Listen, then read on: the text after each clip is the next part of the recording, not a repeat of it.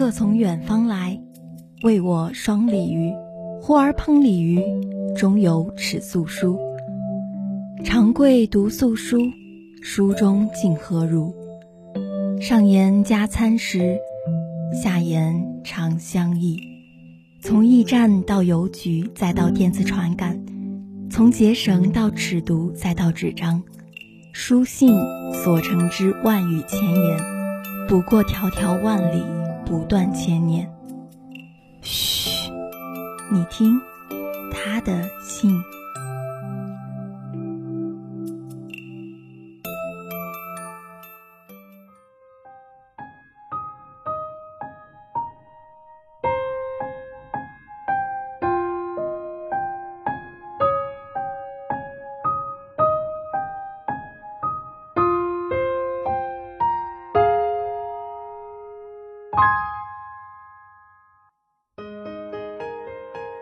各位听众朋友们，大家好，欢迎收听本期《他的信》。远山处，日月未歇，星辰将掩。你裹紧衣服，拢住手，在离家千百里的异乡，哈出一口气。白雾飘渺，眼前顿生的是，你抱着谢太傅的火炉，一脸天真的问：“白雪纷纷，何所似？”稍大，你乘上了张岱的船。用翠衣炉火，陷落在了湖心亭的那一点白。在寒冬，一个人，鼻翼间充盈着烟火的气息，心底浮动着家乡的盛宴。是以人们善用食物的温度慰藉灵魂的惆怅。那么今天就让大涛、侃侃和大家分享汪曾祺先生的《冬天》。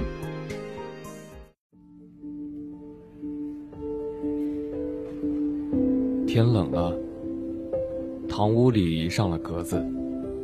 格子是春暖时卸下来的，一直在香屋里放着。现在搬出来刷洗干净了，换了新的粉莲纸，雪白的纸。上了格子，显得严谨、安适，好像生活中多了一层保护。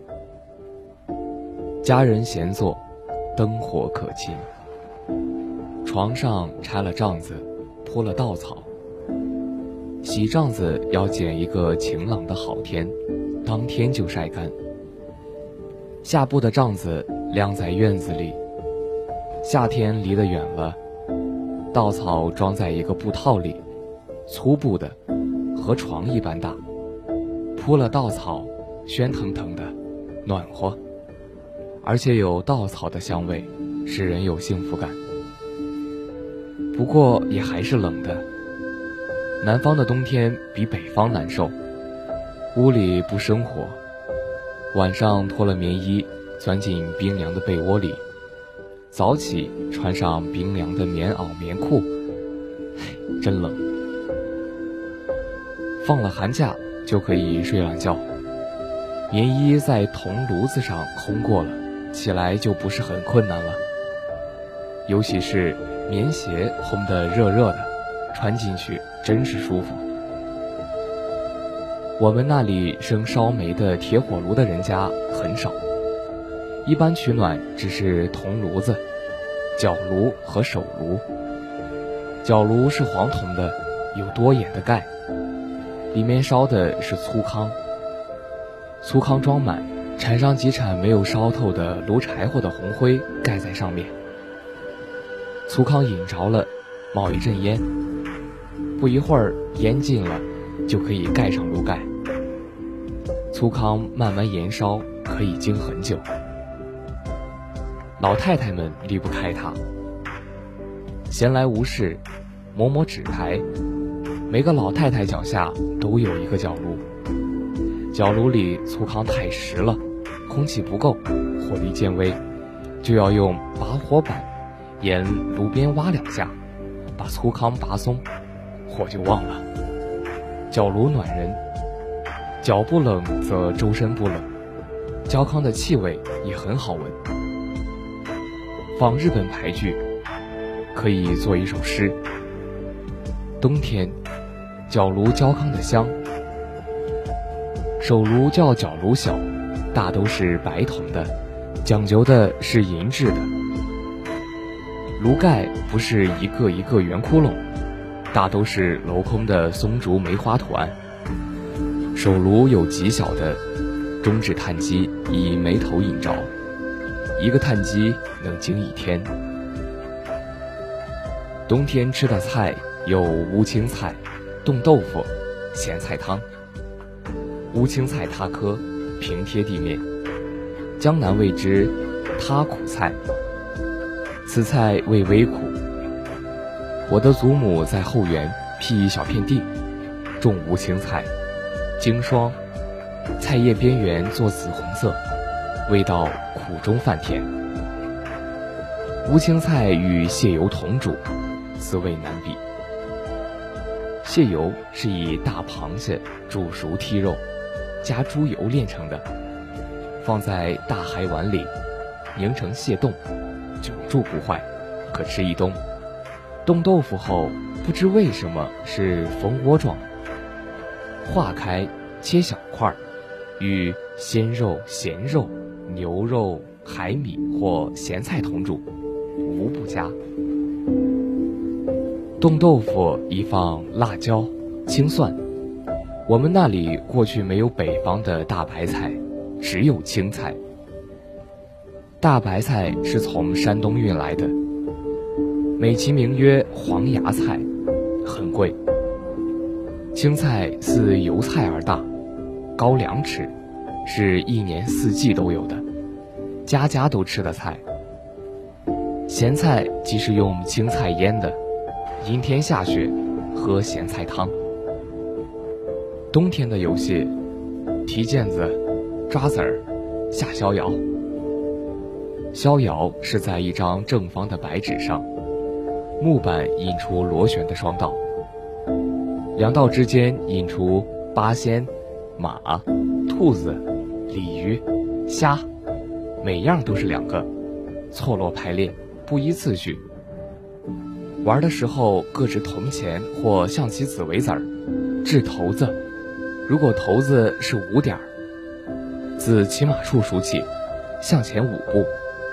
是兔子，则可向内圈寻找另一个兔子，以子儿压在上面。下一轮开始，自里圈兔子处数起。如是六点，进六步，也许是铁拐李，就寻另一个铁拐李，把子儿压在那个铁拐李上。如果竖至里圈的什么图上，则到外圈去找，退回来。讲数够了，三儿能进终点。终点是一座宫殿式的房子。不知是月宫还是龙门，就算赢了。伺候进入的为二家、三家。逍遥两个人玩也可以，三个、四个人玩也可以。不知道为什么叫做逍遥。早起一睁眼，窗户纸上亮晃晃的，下雪了。雪天到后院去折腊梅花。天竺果，明黄色的腊梅，鲜红的天竺果，白雪生意盎然。腊梅开得很长，天竺果尤为耐久，插在胆瓶里可经半个月。冲粉子，有一家邻居有一架队，这家队平常不大有人用，只在冬天有附近的一二十家轮流借用。队伍很小。除了一架队，只有一些筛子、锣。踩队很好玩，用脚一踏，直扭一声，对嘴扬了起来，砰的一声，落在堆窝里。粉子冲好了，可以蒸糕，做年烧饼。糯米粉为地，包豆沙、白糖作为饼，在锅里烙熟，搓圆子。哎。挤汤圆儿，冲粉子，就快过年了。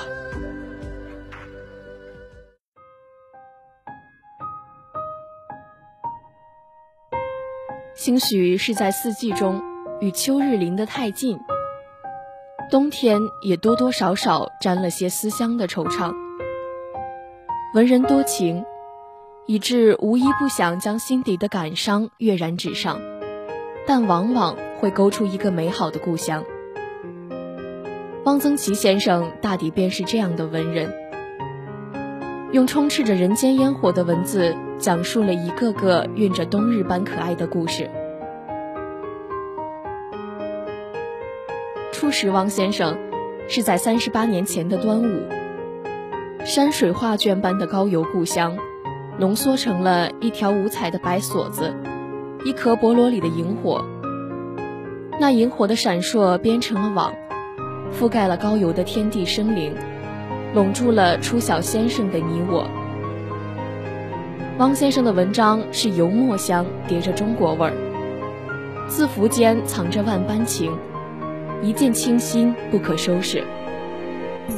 倘若能品读两三篇人间草木，便可更贴近先生的灵魂，体味到何谓世界先爱了我，我不能不爱他。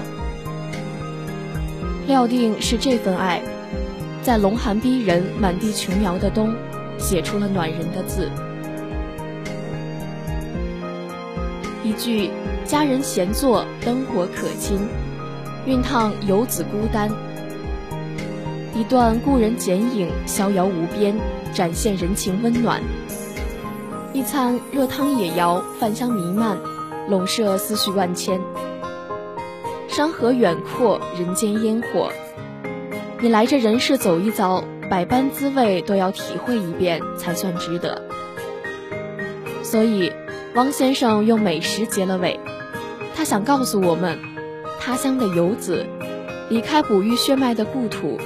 别了母语的屋檐，经历了轮回的冬天与世事的冰霜，依旧要保留着对故乡的眷恋与向往。而这段感情的枢纽，便是故乡在此地的风味。冬日惆怅思乡，半是秋日赠了光，半是春节上了妆。读到结尾一句“就快过年了”，心猛地一紧。原来我这滩他乡的浮萍已飘了一年了，转瞬涌入脑海的便是故乡的尘土、乡音的描摹。